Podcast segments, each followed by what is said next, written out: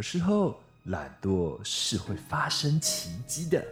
你是否有想过要过着常来伸手、饭来张口的生活呢？你是否有期待能够有一个了解你内心的渴望，并且在你最需求的时候便能提供你一切你所想要的事物的魔法呢？来，现在跟我一起闭上眼睛，你的脑中是否跟我一样浮现出那位蓝蓝的肚子、圆圆的脸上总是挂着开心的笑容，在你有困难的时候总是从口袋里嗯一掏便可拯救地球的那位好朋友呢？如果是，那代表嗯你也已经不年轻啊，不对。应该说，你是一个跟我拥有同样童年回忆的好朋友，但事实上，这个好朋友现在早已无所不在，只是他换了个名称，不叫做小叮当，也不叫做哆啦 A 梦，他换了个长相，不再是蓝白相间的猫型机器人，但它所有的功能甚至更加进步。它洞悉你每天的行为，它与你非常的靠近。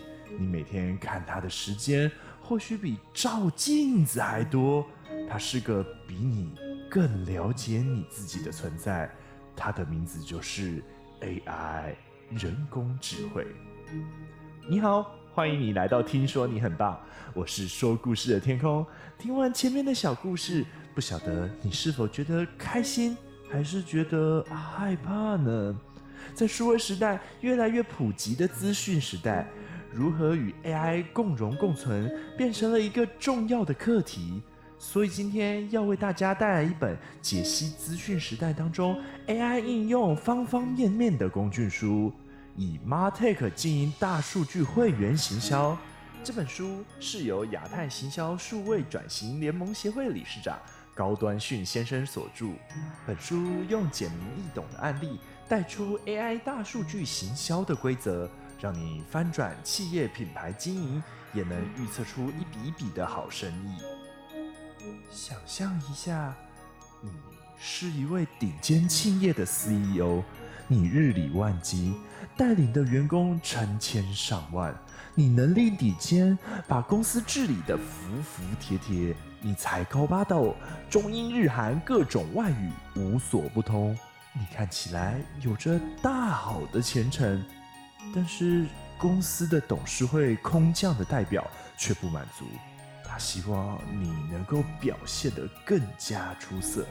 他希望你能够如同我们的孔老夫子一般，利用一年的时间，对于我们的客人因材施教，适才适所的给予他们。及时且明快的协助，这时你的心中是不是有股干劲油然而生呢？我想聪明的你一定能够了解，在这种提供及时协助的工作，基本上根本不应该是由人来做的。但是既然有了这样的指令，那你应该把这件事情交给谁去负责呢？于是。你请下属购买了一台高性能的电脑，准备开始让过去这数十年来公司的资料转化成一份份的分心文件时，面对数百万笔的销售记录，别说是你这个沙场老将看了都慌，就算放到电脑里，这个机器也没办法生出个所以然来。于是，你与电脑父子骑驴了许久之后。你终于发现事情的症结点啊！原来数据当初取得就有问题，所以这不是你的错，也不是电脑的错，而是自己事前缺乏明确目标，胡乱搜集资料的错。英国有句谚语：“You are what you eat”，你吃什么东西就长什么模样，用来说明你的选择与习惯将决定你自己是谁。同样的，其实电脑的产出也并非万能。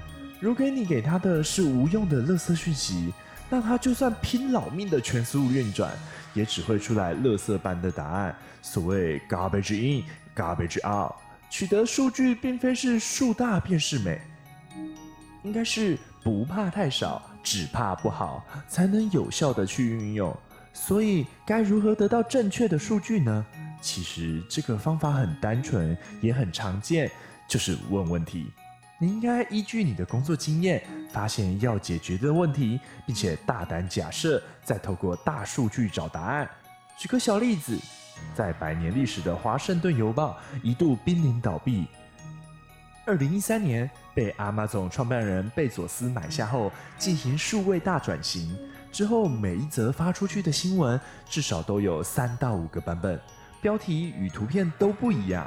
三十秒后，后台的大数据就会显示哪一个标题与图片被点击的次数最多，系统就会统一替换成最受欢迎的标题及图片。经营了两年后，《华盛顿邮报》在网络上的流量终于首度超越它的最大劲敌《纽约时报》。这不就等于你穿着各种不同的新衣服，到大街上观察哪一件的回头率最高？不要多久，你的问题就会得到准确的答案。在你与同事经历了一番苦战，终于重新建构出可用的客户资料后，却发现了另一个大问题。你发现公司的营收虽然逐年上升，但成本及费用也是同步上升，尤其是广告费用的占比也越来越大。你自责自己对于这部分的了解实在太少，赶紧招来业务及财务两大主管，跟他们商讨对策。只见两人面面相觑，默默地拿出某一年的财务报表，跟你解释说。老板，那一年我们也注意到这个问题，我们也想要把问题解决，于是做了一个短期的尝试，试着降低广告的费用，但这一降却带着我们的营收一起下滑。幸好业务主管帮忙，才让这一年的报表能够持平。你看了看报表，搔了搔头。想起前面的资料整理过程中，似乎带给你一些头绪。有的时候，弱小与欠缺是会发生奇迹的。你是否想过要开始一个事业，但是盘点完自己后，却只看到缺点，除了一无所有，什么也没有？那你不妨看看 Airbnb 吧，他每天完成超过十万笔房间出租的交易。但他却没经营任何一间旅馆，在两百多个城市营运的 Uber 是全球最大的出租车体系，但他却完全没有自己的计程车。脸书也是一样的，他从不自行生产内容，但他却靠着每一个用户的创作，成为了世界上最大的媒体平台。而这些公司之所以能向你肆无忌惮地收取上架费、广告费等等费用，则是因为他们找到了供应商及消费者之间的平衡。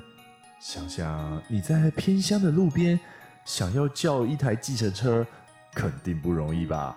因为没有司机会开着空车去地广人稀的乡下找客人，而这就是平台的主要工作。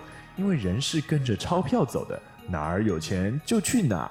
他们计算提供服务的供应商数量，同时也计算消费者的数量。而更重要的，他们也提供供应商完成消费者服务的速度，以提高消费者心目中的服务口碑。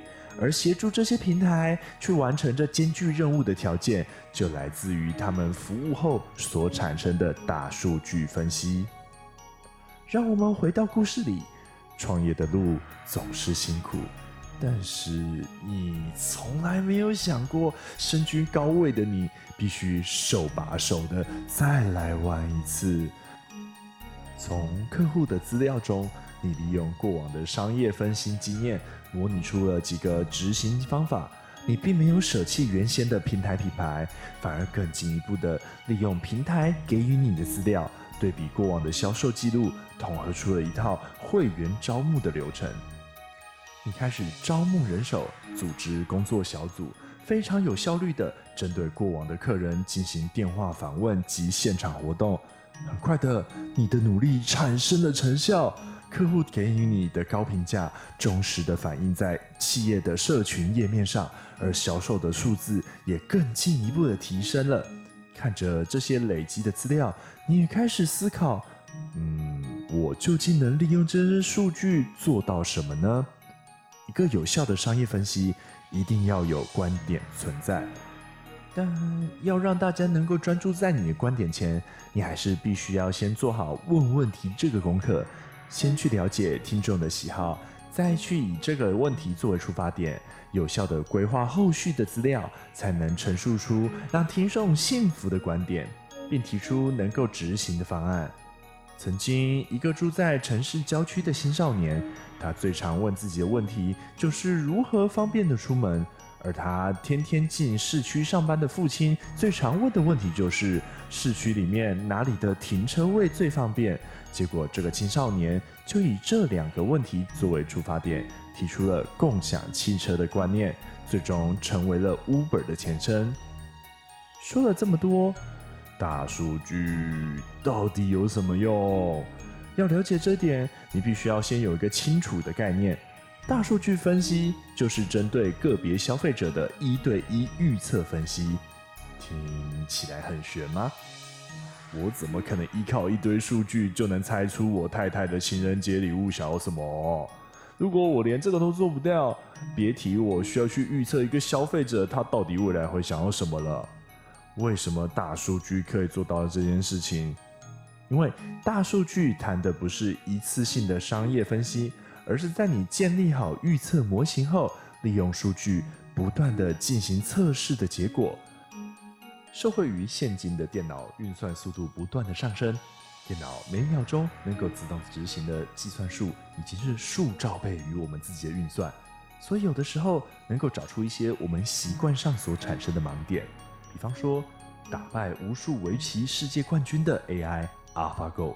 它其实也是依靠后台数据所建立的大数据资料库去进行对局的运算及对比，它基于数据所得出的最佳棋路来下棋，而不是依据环境及心理。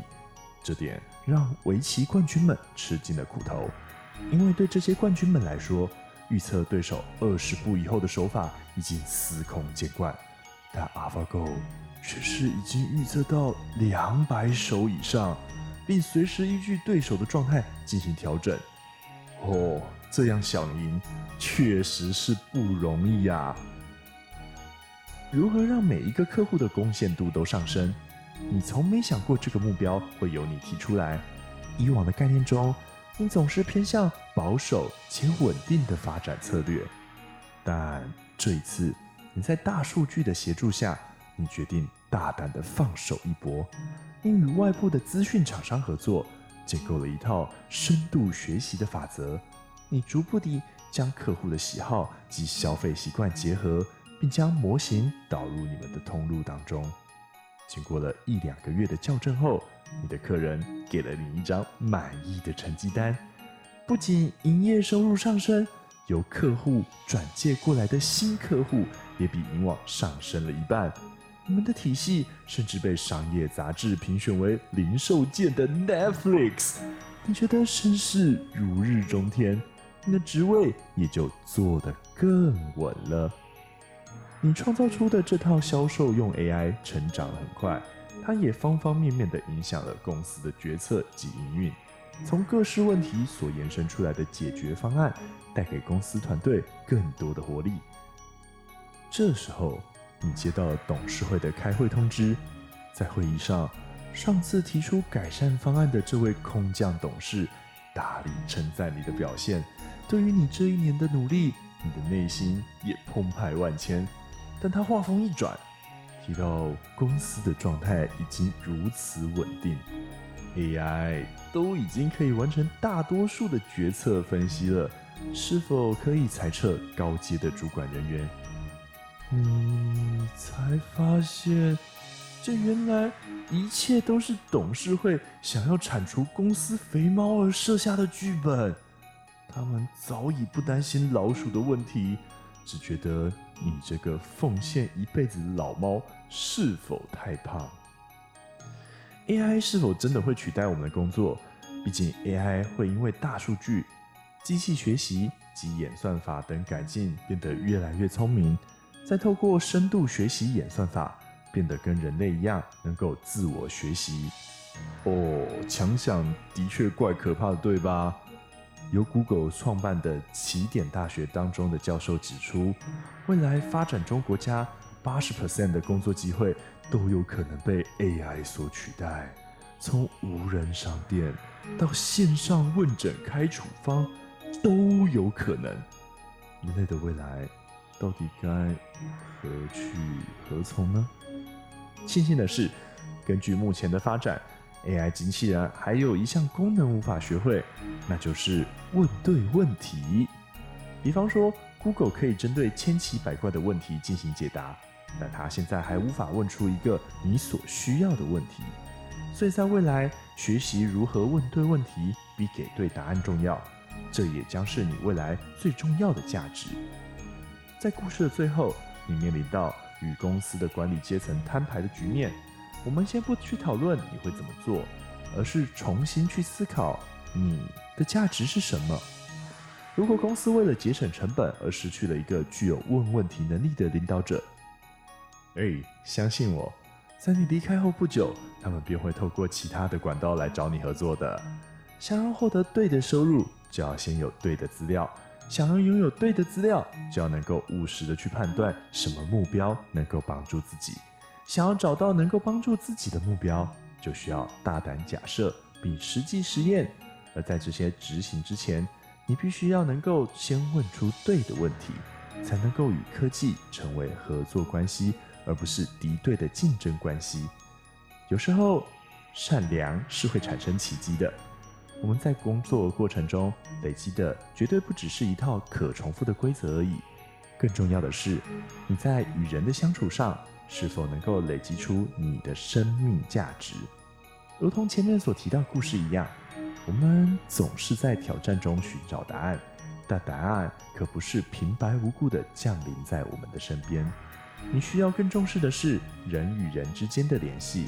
当你有了丰富的经验后，你才能够真的把大数据所提供你给你的发现，转变成你独一无二、不可被取代的观点。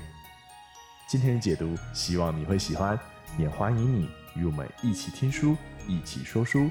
最后，请支持我为你付出的努力与诚意，花一秒钟点赞并订阅这个频道，然后将我的解读转贴给你的朋友，让大家都知道，听说你很棒。